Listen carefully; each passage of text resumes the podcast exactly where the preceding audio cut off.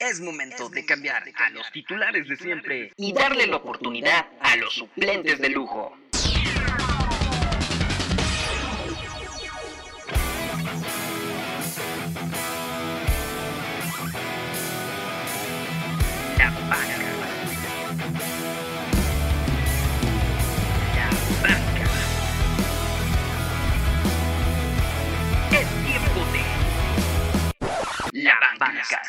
¿Qué tal amigos de la banca a través de Spotify, iTunes, cual sea la plataforma que estés escuchando? Bienvenido a un episodio más del podcast de los suplentes de lujo. Yo soy Santiago Soriano, te saludo y me acompañan como siempre mis amigos, compañeros, hermanos de esta aventura. Adrián Martínez, Ángel Villanueva y Eric Martínez, a nombre de nuestros productores Luis Aguilar y Víctor García, te agradecemos que estés con nosotros para platicar del deporte más hermoso del mundo y obviamente de nuestra dorada, bellísima Liga MX y del fútbol internacional. Amigos, ¿cómo están? ¿Cómo se encuentran, Adrián? Te saludo, hermano. ¿Cómo estás, hermano? ¿Cómo están, Eric, Angelito? Un gustazo estar nuevamente aquí con ustedes. Está volviendo una bonita costumbre de mi parte Claro. siempre decirles que eh, el momento en el que estamos grabando esto, otra vez lo estamos grabando a la medianoche, luego de una junta llena de emociones de los suplentes de lujo de la banca, pero aquí estamos emociones. por amor al arte, porque nos gusta demasiado eh, lo que hacemos y porque el podcast se tiene que volver una constante en nuestro proyecto y yo estoy muy feliz y y me siento afortunado de estar nuevamente aquí con ustedes, amigos. Perfecto, ahorita vamos a darle, pero antes saludo a Angelito Villanueva. Angelito, ¿cómo estás? También es un gusto estar con ustedes, amigo, en una nueva, en una nueva edición más de, de La Banca Podcast para hablar del fútbol mexicano, del fútbol internacional. Vamos a hablar de todo un poco y pues vamos a darle, amigos, que como bien, como bien lo dijo el Capi, ya es medianoche. Ya. Más allá de la medianoche, pero todo sea por nuestros bancamigos. Pero antes de comenzar, saludo a Eric Martínez, hermano, ¿cómo estás? Hola, ¿qué tal Santi? Amigos, a todos, como bien ya lo mencionaron, pues aquí eh, desmadrogándonos un poquito, pero bueno, así es el fútbol, el fútbol no se detiene y bueno, vamos a darle a esta nueva edición del podcast para poder platicar con todos nuestros banca amigos. Exactamente, ya lo indicaron mis hermanos. Y si tú eres un fiel seguidor de la Liga MX, como seguramente lo eres, ya estarás enterado de los pormenores de esta jornada que acaba de terminar en este momento que estamos grabando para ti esto. Pero vamos a tocar puntos finos sobre esta liga y sobre esta jornada. Y cuando estábamos haciendo el peloteo de los temas a desmenuzar este episodio, Adrián Martínez trajo a la mesa algo que es puntual y a pesar de que es un chiva recalcitrante, tiene mucha razón en lo que apunta sobre el América de Miguel El Piojo Herrera. Adrián, ¿qué pasa con el América del Piojo Herrera que goleó, que borró a los Cholos de Tijuana 4 por 0 allá en cancha de Ciudad Universitaria? Te digo que pasa, pasa lo de siempre con el América. Un decir- equipo 100% cumplidor y que muchas ocasiones nos dejamos llevar, y, y- y me incluyo en, en- en esa lista, por, por detalles que una mala pretemporada, de ausencias. eh, por ejemplo, en este partido contra Cholo lo termina ganando 4 a 0, como bien lo mencionas. Eh, estamos inmersos, todos los suplentes de lujo, en algunos grupos de fútbol, incluyendo algunos del América, y la sensación que había en el americanismo era, se enfrentan a unos Cholos súper reforzados, con un gran técnico como Pablo Guede, que es mil veces mejor que Miguel Herrera, y en cancha neutral, lo cual es cierto, estás jugando en Ciudad Universitaria. Entonces se vaticinaba que por ahí Cholos iba a superarlos. Yo empecé a ver ese partido con esa idea de encontrarme un partido más parejo y de alguna u otra forma relativamente inclinado a favor de los de Guede. Y después te das cuenta cuando el América empieza a pelotear, cuando empieza a anotar, cuando hace que prácticamente Ochoa no tenga que ensuciarse su, su uniforme, te das cuenta y dices, bueno, es que el América es un equipo hecho y derecho que con Miguel Herrera siempre aspira a todo. Y aquí otra muestra. Sí, a los Cholos les falta muchísimo trabajo, pero lo de Miguel Herrera se muestra partido tras partido y hay que decirlo, esta goleada me parece que no es casualidad, es el ejemplo de lo que unos Cholos van a ser muy prometedores por los refuerzos, por lo que significa Pablo Guede, pero Herrera, con las ausencias que tú me digas, es el elemento más importante de este América, es la estrella de este América. Y es que sí, el esquema del Piojo Herrera es prácticamente inmodificable, amigos. Es un 4-4-2 que puede cambiar a convertirse en un 4-2-3-1 en caso de que le falte algún delantero por alguna razón específica. sus dos extremos son bastante ofensivos, muy llegadores, atacan prácticamente los 90 minutos y a pesar de que tienen la encomienda de regresar, como ya lo han hecho en su momento Renato Ibarra, Andrés Ibargüen y el propio Sebastián Córdoba, que me parece que es la joya de este equipo, si existe escasez de delanteros, entonces podemos agregar algún media punta que acompañe al delantero, que en este caso puede ser alguien como Giovanni Dos Santos, aunque está borradísimo y a menos de que sea y liga, no hace absolutamente nada el equipo del Piojo Herrera. Eric, Angelito, ¿cuáles son los puntos finos del América del Piojo Herrera, que tuvo, también hay que mencionarlo, a un Henry Martin superlativo en este encuentro ante su ex equipo, los Cholos de Tijuana? Eh, pues mira, la verdad es que en lo personal veo un poco complicado ahorita decir este, un panorama general del América porque realmente no tuvo rival en la cancha del Olímpico Universitario. Estuvieron dominando prácticamente durante todo el partido. Córdoba, Viñas, Roger Martínez hicieron lo que quisieron con la defensa de, de Cholos, con Barbieri, con Guzmán, Gómez y compañía que si no es por Jonathan Orozco y su experiencia y esa capacidad que tiene para jugar fuera del área chica, me parece que el resultado hubiera sido todavía peor para los de la frontera. Eh, me parece que sí, el, ataque es su mayor este, virtud. Me gusta mucho lo que hace Jorge Sánchez, que incluso lo llegamos a ver hasta línea línea final, línea de, de, fondo, pero lo de Cholos una verdadera, un verdadero desastre. Uno pensaría que con todos los refuerzos que, que, tuvo para esta temporada iba a ser algo más propositivo. No lo vimos así en el Olímpico Universitario. La verdad es que vimos un equipo bastante endeble y a una, un América cómodo la mayor parte del, del partido. Eh, Córdoba, este, Córdoba está vuelto un, una gran figura, sube, baja, pega la banda, recibe balón, pelea, eh, tiene, intenta disparar, a portería. Y en cuanto al equipo de Pablo Guedes, pues sí tiene que hacer muchas modificaciones porque no le está funcionando. Y, reitero, el mejor hombre creo que fue Jonathan Orozco que, insisto, una vez más con su experiencia pudo evitar por lo menos, por lo menos otros dos goles en contra. Eric, ¿tú cómo ves este, este encuentro y sobre todo poniendo acento en la actuación del equipo de Miguel Herrera? Yo creo que sí hay aspectos muy puntuales en, en, cuanto al resultado que obtienen las Águilas del América, empezando porque al parecer eh, parece que el Piojo en, Cáceres ha encontrado a la pareja que necesitaba Bruno Valdés, ese recambio quizá que ya hemos eh, platicado en, la defensa que parecía que se estaba haciendo vieja y que parecía que ya no estaba dando los resultados que se necesitaban. Creo que con Cáceres y con la experiencia de Bruno Valdés, que es un tipo que pelea todas, que eh, siempre se va a morir en la línea, creo que ahí ha encontrado esa, pareja. Lo que bien menciona Ángel de, Jorge Sánchez, que parece que ya le ganó la partida por ahí a Paul Aguilar, un experimentado que también ya va de salida, le gana, le gana ahí la partida. del otro lado, creo que también el regreso del Hueso Reyes ha favorecido a Miguel Herrera para que pueda habilitar a Jorge Sánchez por la otra banda y poderlo eh, eh, ahora sí que explotar mucho mejor. Otro punto creo que también es el momento que vive Roger Martínez, pese a que no es el, punto máximo del colombiano, yo creo que se empieza, ¿eh? ya empieza a explotar el colombiano, lo habíamos platicado en, en charlas anteriores, es un tipo, es el tipo diferente del América, ese tipo experimentado que se puede salir del guion, ese tipo que eh, necesita este América, que eh, un tiempo acá se han ido varios, varios, eh, varias figuras y no había quien pudiera cubrir ese, ese rol de, figura. Yo creo que el momento que empieza a vivir el colombiano, que aún tiene mucho que dar para el club americanista, es también bastante importante, así como lo que ya mencionan del buen momento que vive Sebastián Córdoba, el mismo Viñas, y esa presión que tanto Roger Martínez como eh, mismo Viñas, hablando de la posición específica, le han metido a Henry Martin, porque Henry Martin va a tener que venir del banco y hacer esto que hizo en el partido, anotar goles, ¿para qué? Para que el Piojo Herrera sepa que también en él tiene una solución para cuando eh, ya sea Roger o, Viñas no estén finos en, las, en, rumbo al arco. Oye, pero lo que tocas de Roger Martínez es importantísimo porque si algo carece este América es de extremos.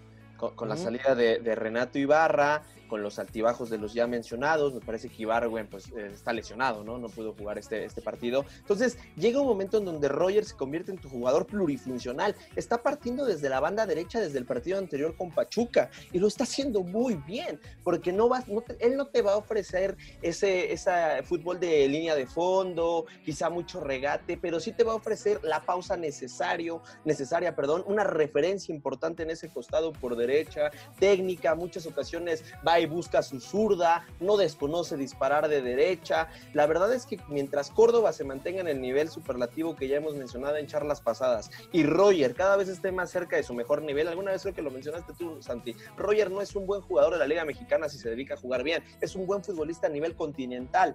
Entonces, eh, eh, entre Roger y Córdoba le van a solucionar un montón de carencias que tiene ahí en el ataque Miguel Herrera y la verdad es que este América nuevamente vuelve a mostrar que a lo mejor no tiene los nombres tan rimbombantes en la cancha, o sea, no, no, no ha llegado quizá a esas figuras que la afición americanista estuvo acostumbrada hace unos años, pero yo sigo insistiendo, su figura está en los banquillos y mientras esté este señor, pues este, el, el América normalmente aspira mínimo a semifinales.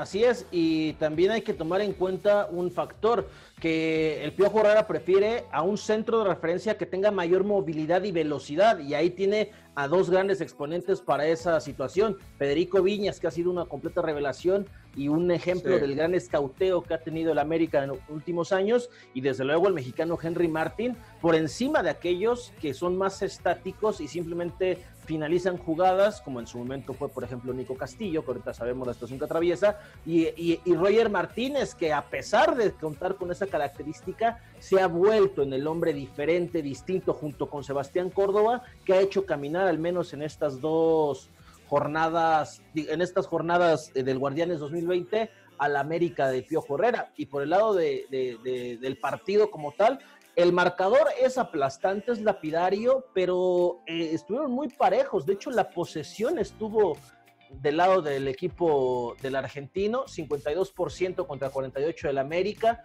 Pases prácticamente iguales, 320 el América y 348 de los fronterizos, con una misma tasa de precisión en los mismos, 83% por el lado del AME, 82% por el lado de Tijuana. Sin embargo, la diferencia estuvo en los remates, 22 por parte del Club Azul Crema contra 7 del Cholaje, pero los remates al arco fueron 9 por parte del América, 2 por parte de Cholos, de esos 9, 4 terminaron incrustándose en la portería defendida por Jonathan Orozco. Exactamente, y pese a que hubo a lo mejor eh, un mayor porcentaje de posición del balón por parte de, Cholos, me parece que el América lo logró, digo, más allá del resultado, lo logró concretar mejor porque, insisto, llegaban prácticamente al área, al área grande, ¿no? La, cantidad de espacios que, la defensa de Cholos le, le brindaba era impresionante, había jugadas en los que el el América ya no tenía idea, ya no tenía oportunidad y Cholos no iba a no, no, no achicaba la,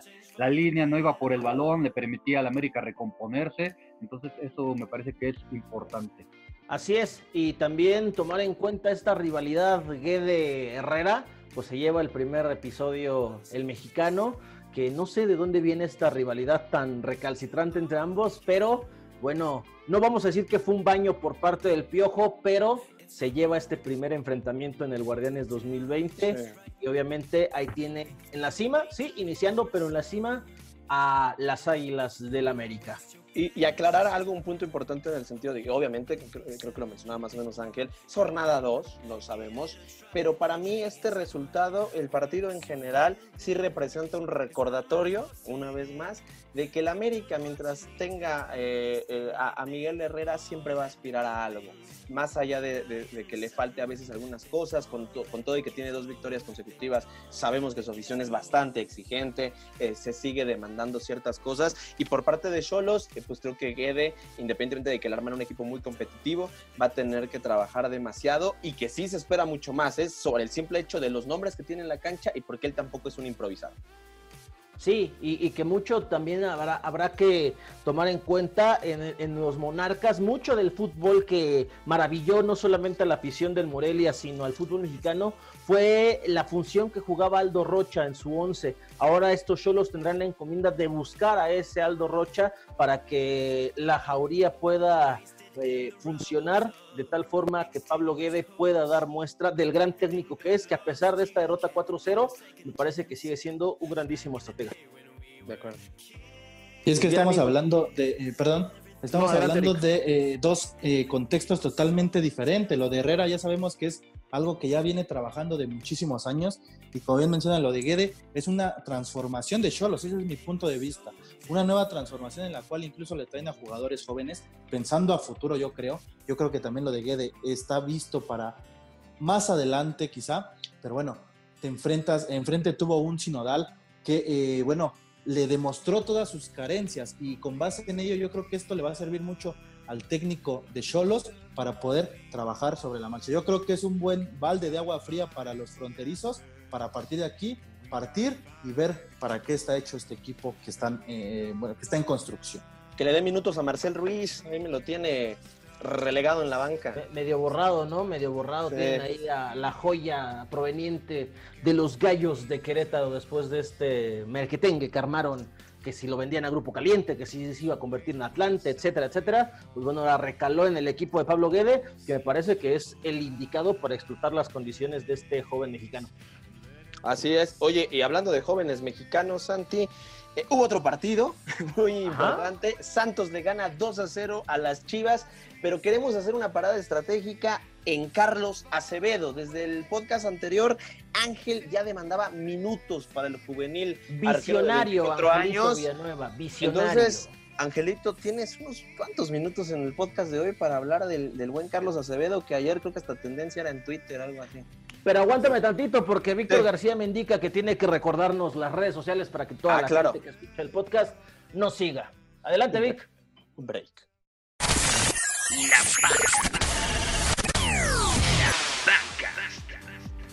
Hey, tómate un break.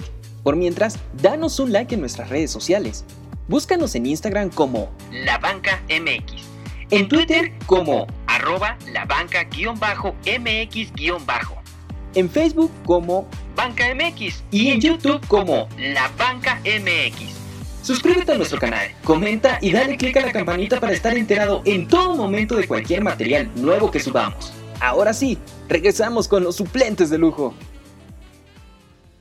Eh, pues la verdad es que no es para menos que sea tendencia en, Twitter, creo que fue la gran figura en el partido frente a las, a las Chivas. Eh, es un guardameta que ha tenido minutos, pero ha mostrado grandes cualidades.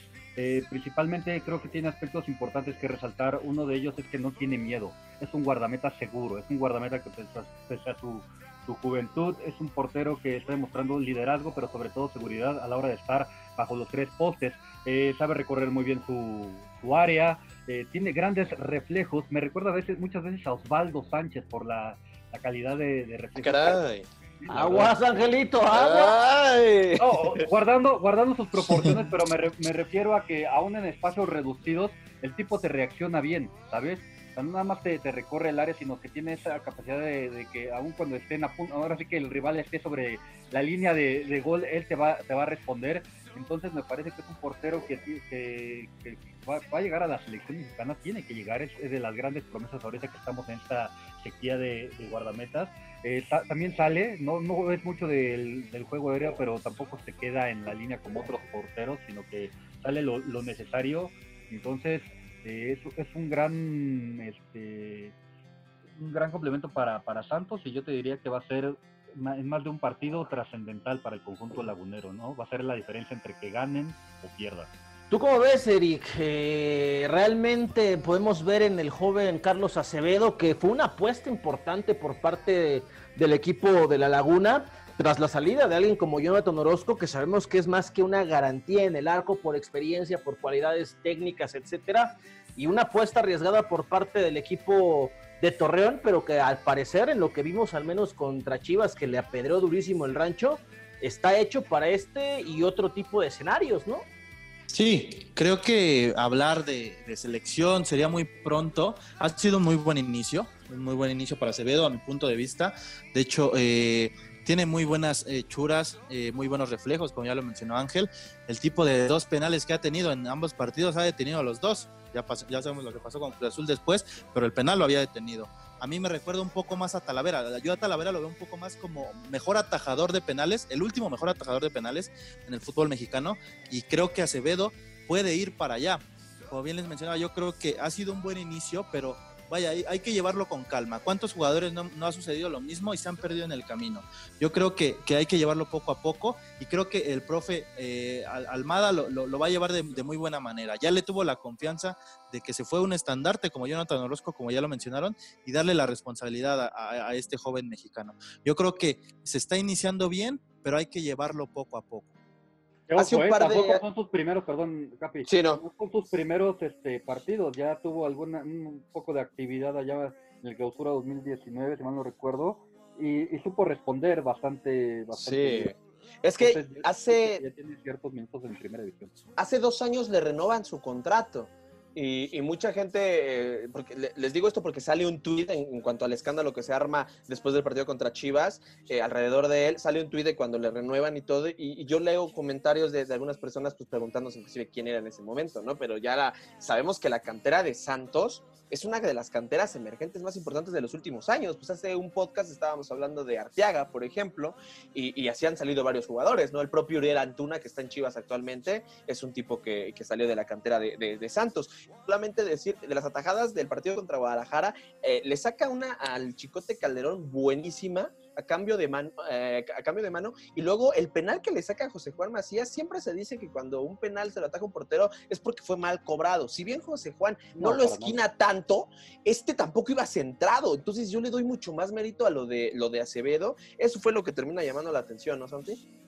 Además, no hay que olvidar que tras la salida de Jonathan Orozco, a Carlos Acevedo lo trajeron, si bien es cierto, en horas bajas, a un tipo como Gibran Lajud que, que llega desde Cholos pero que tiene mayor recorrido que él en primera división y que la lógica podría apuntar al que el de mayor experiencia sería el titular. Sin embargo, el, cuerpo técnico de los Santos ha optado por el joven, bueno, un, joven no tan joven, tiene ya 24 años, pero que tiene ya ciertas cosas y que ahora inicia su recorrido de lleno en la primera división del fútbol mexicano, ganándole la mano al que veíamos hace un año, seis meses, como la gran promesa de la portería Sebastián Jurado, que ha llegado a ser suplente de Jesús Corona en Cruz Azul. Bueno, ahora Carlos Acevedo ya es titular de un equipo que suele ser protagonista en el fútbol mexicano y que recibe la responsabilidad de ocupar la titularidad de un equipo que si bien no es de primerísima línea, siempre es un contendiente y que me parece puede serlo en este Guardianes 2020. Y que ojo, eh, que esta victoria frente a la Chivas sí se la deben a Carlos Acevedo, porque la verdad es que Santos no hace un gran partido. Desde el partido contra Cruz lo vengo diciendo, creo que en la parte de la, la parte delantera falta el último empujón, porque ha tenido para, para un equipo con más experiencia. Si hubiera sido el América, que hubiera tenido los dos, los dos escenarios, hubiera metido una cantidad de goles. Creo que a Santos, Cafur y Aguirre le están faltando un empujón todavía para en la parte, en la parte ofensiva. Así es. Pero sí, ahí, tenemos lo de Carlos Acevedo, que sin lugar a dudas es una buena noticia la irrupción de un arquero joven mexicano de buenas condiciones, porque hemos tenido, así como en defensas, la parte baja de la selección mexicana ha tenido horas bajas. De medio campo hacia adelante hemos tenido una camada interesante de jugadores a la ofensiva, pero en la parte baja hemos sufrido y es una buena noticia tener a exponentes jóvenes que puedan ver por el futuro de la selección mexicana. Pero amigos, ahora es momento de cruzar el charco y que Vic nos diga ahora dónde vamos. Es su momento. Jueguen un partido completo.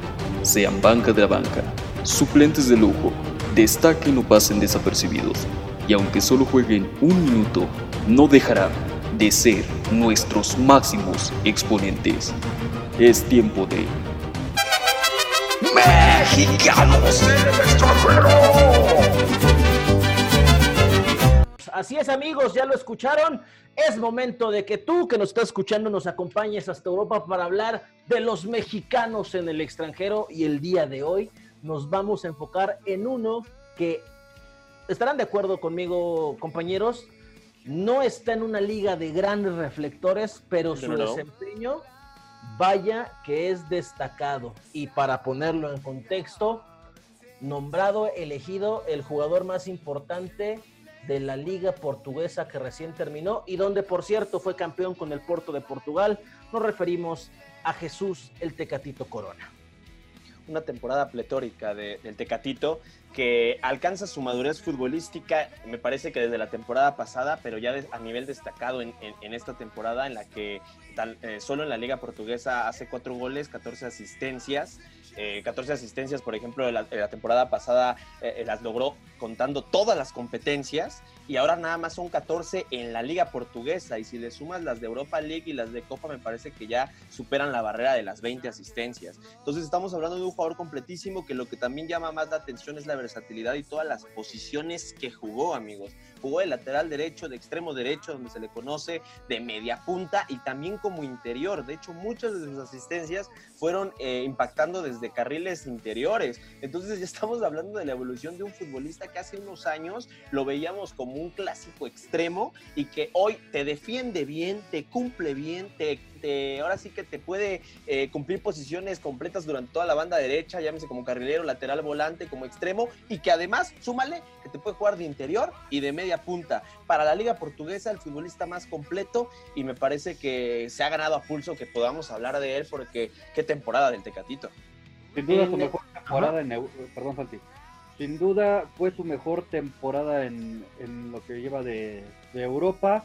Eh, doblete, alcanzó la Copa de Portugal, alcanzó la liga en la liga con, el Porto, ya lo decías, líder asistencia, el mejor de la liga. También, bueno, pues es su cuarto título en Europa. Recordemos que previamente consiguió la Liga de Portugal allá en el 2018 aunque era sustituto, no era tan, no era titular y aparte de todo se hizo con una, Supercopa de Portugal. Me parece que el Tecatito Corona está viviendo eh, horas de, del sueño. Sí, aquí hablamos mucho de lo que está haciendo Raúl Jiménez, que digo es monumental, pero lo de Tecatito ha sido constante, ha sido regular y me parece que eh, este, si da el, salto, eh, también lo va a hacer bien a otro, otro equipo, ¿no? ya sea en el Sevilla o también se hablaba de que pudiera llegar al Chelsea en algún momento. Eric, ¿cómo ves lo de Jesús el Tecatito Corona en Portugal? Yo creo que también más allá de dejarle títulos, esto, esta temporada le deja bastante eh, como, como nuevas cosas al Tecatito, como ya lo menciona Adrián, jugó diversas posiciones que en la vida habíamos visto o habíamos imaginado incluso que podía jugar. Esto yo creo que lo hace hoy por hoy un jugador más completo y que sin lugar a duda, adquiriendo ya estas nuevas eh, habilidades o estas nuevas eh, formas de poder eh, desenvolverse en el, campo de juego, ya le queda chica la liga portuguesa. Yo creo que ya es tiempo de dar el salto, si es que se, que se llega a dar, a un equipo, quizá no un equipo top, pero sí una liga top. Eso yo creo, porque con, es, con, con, con, el paso de, de esta temporada, lo hemos visto como, como lateral de hecho, eh, al estar de lateral se le, se, le, se le, vinculó en su momento con el Inter, eh, pensando que podía jugar en la posición ahí. Sabemos cómo es el, fútbol italiano.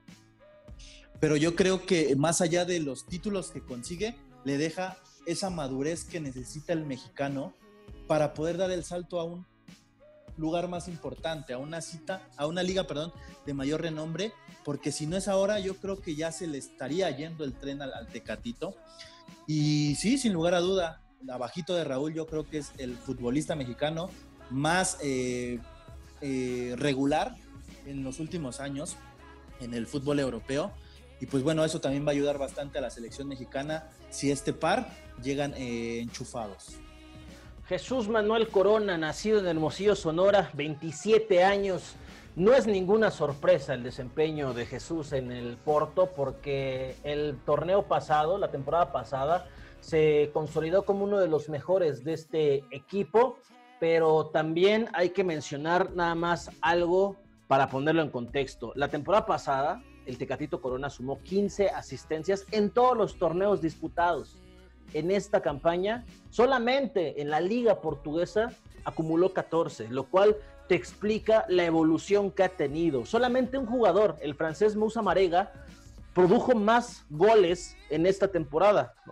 Anotó 12 y puso nueve asistencias, mientras que abajito de él estuvo el Tecatito, cuatro goles y 14 asistencias. Lo, de, lo del mexicano es totalmente superlativo, pero es algo que viene cocinándose desde al menos, desde al menos hace tres años, en gran medida gracias a lo que el técnico Sergio Consensao ha apostado. Un juego vertical, muy abierto, donde busca que sus laterales suban, donde es una de las posiciones que justamente Jesús ha explotado a la perfección. Y obviamente estas intenciones han vuelto al Tecatito en un auténtico comodín para el Porto, porque rindió hasta en cuatro posiciones, como ya lo mencionaban eh, correctamente Adrián y Eric. Jesús Manuel Corona yo nada más por el nivel de la liga en la que se encuentra Raúl Jiménez, pero un peldañito abajo en cuanto a rendimiento y nivel en Europa. Era, lo que te iba a decir, o sea, es que Raúl está haciéndolo en la Premier. Sí, sí, claro. Sí, nada más por eso, pero en cuanto a rendimiento, una auténtica brutalidad lo de el mexicano, que sí, coincido plenamente, tendría que dar el salto de calidad, pero, pero habría que ver en qué fútbol puede encajar a la, a la perfección. Y fíjate que ha habido rumores, o sea, ya Eric tocaba el tema del Inter de Milán, donde nos encaja desde hace varias charlas, porque bueno, eh, si se queda Conte, ¿eh? porque por ahí Conte con el Inter de Milán tiene bastantes relajos, pero eh, con el, Inter de Conte juega con línea de 5, entonces los carrileros tienen muchísima libertad, aunque eh, recuerden el nombre del futbolista que era del Dortmund y que pasó al Inter de Milán, pero era propiedad del Real Madrid antes, se me fue ahorita el nombre, Hakimi. lo acaba de comprar, entonces ahí me parece que ya se acabó esa oportunidad. Se hablaba del Sevilla, en el Sevilla, en esa eh, blanco franco derecho, pues está Navas como lateral por derecha, un caso parecido al Tecatito, era extremo, ahora es lateral, y está Ocampos, que es, uno de los mejores futbolistas que tuvo el Sevilla en esta temporada. Entonces parece que por ahí esas, esas, eh, esos rumores no tienen mucho sustento. También llegó a sonar para el Chelsea, cosas así. Ojalá, ojalá se le dé, pero eh, aunque se mantenga en Porto es una buena noticia para la selección mexicana. Yo recuerdo que cuando estaba el profe Juan Carlos Osorio alguna vez dijo que el Tecatito Corona era un extremo para darle el balón al pie por su habilidad de regate, por su forma de desequilibrar, por todas esas virtudes que, son muy llamativas y vistosas en el Tecatito. Pero no, no creen que en muchas ocasiones los procesos formativos aquí en México le sucede algo bien particular. Me explico. Ves a un futbolista bien hábil y dices, nah, pues, este güey va de extremo, ¿no? Este güey va para el ataque y, ya. Y te limitas a no verlo en otras posiciones, como ya lo hizo con Seizao, y encuentras un futbolista bien completo a los 26, 27 años. Ahí te va.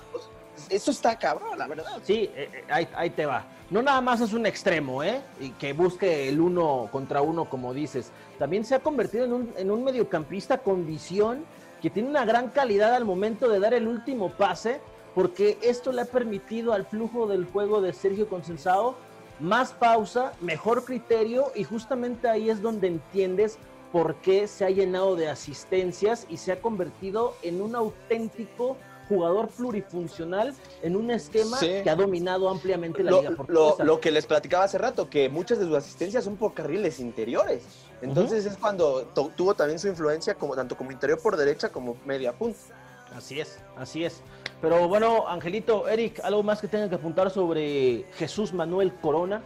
Pues exactamente lo que ustedes mencionan, un jugador que puede ocuparlo en varias posiciones, pero bueno, ojalá que la próxima temporada siga brillando porque lo estamos en la selección, por el bien de él, porque es un futbolista con muchísimas cualidades y, enhorabuena para el mexicano que, le está rompiendo en Portugal. Exactamente. Eric. Sí, como ya lo mencionaron ustedes amigos, pues eh, aquí el hecho de que el, Tecatito pueda seguir en un buen momento, el único beneficiado va a ser la selección mexicana, porque yo creo que puede ser el mejor aliado para Raúl Jiménez, eh, para que eh, la selección pueda ir por buen camino en este nuevo camino rumbo a Qatar 2022 y esas serán siempre buenas noticias para el fútbol mexicano, sobre todo también tomando en cuenta las opciones tácticas que te ofrece alguien como el Tata Martino. Si estos dos se llegan a asociar, son buenas noticias para la selección mexicana de cara a Qatar 2022. Pero bueno amigos, antes de marcharnos de este episodio de La Banca, el podcast, Vic tiene un anuncio que hacer porque todos los miércoles tenemos una cita en vivo con todos ustedes. Vic, explícanos de qué se trata. La banca. La banca. Este segmento es patrocinado por La Banca a través de Atracción Deportiva todos los miércoles en punto de las 9 de la noche. Ven a platicar con los suplentes de lujo a través de la plataforma de Atracción Deportiva y también en nuestra página de Facebook. Lo más relevante de la jornada en un solo lugar. ¿Nos acompañas? La Banca Live Show, este y todos los miércoles a las 9 de la noche. Ahí nos vemos, banca amigos. Ya lo escucharon amigos, todos los miércoles a las 9 de la noche tenemos una cita ustedes y nosotros, tú que te gusta el fútbol y quieres enterarte de lo mejor, lo más fresco del fútbol mexicano e internacional, la banca a través de Atracción Deportiva, todos los miércoles 9 de la noche en Facebook nos encuentras, ahí nos vemos. Amigos, algo que se nos esté yendo en el tintero. No, nada más despedirnos, Santi. Eh, un placer, como siempre, esta, esta charla con ustedes. Ya lo mencionó Vic, el miércoles tenemos una cita en, el live donde podemos interactuar de forma un poquito más directa y decirles que esta semana es una semana llena de actividad para la banca en YouTube. Vamos a tener varios, eh, varios eh, videos, en específico algunos de la Champions League. es agosto, agosto de Champions, Champions en formato de mundial. Así que es un mes para los futboleros súper especiales y esperemos estar a la altura aquí en la banca para darle eh, ahora sí que su cobertura, análisis y, pues ahí estaremos con marca personal a los mexicanos, como siempre. Perfecto. Eric, hora de decir adiós. Así es, amigos, pues como ya lo mencionaron, nada más agradecer a todos los que nos escuchan. Y pues ya saben, la banca está aquí siempre con ustedes. Y nada más, ojo con dinero, ¿eh? Por ahí se va, va por Cuatro la bolitos. Ahí tocaré. ¡Ah, calmado! Eric y sus comentarios de siempre. Angelito. No podían faltar. Pues un placer haber estado con ustedes, amigos. Eh, nos vemos el próximo miércoles y el próximo, en la próxima semana en una edición más de la Banca Podcast para hablar de lo que es el Guardianes 2020. Hasta la próxima, amigos.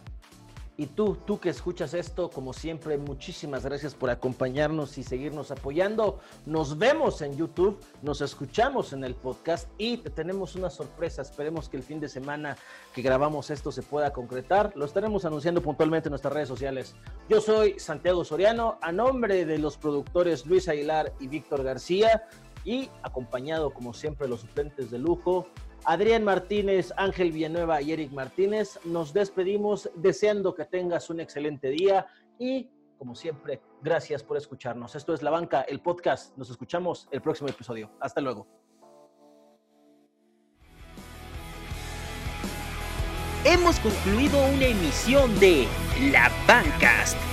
Pero descuida, todavía tenemos material constantemente nuevo y fresco en todas nuestras redes sociales. No olvides seguirnos en cada una de ellas. Nos vemos en el siguiente material de La Banca.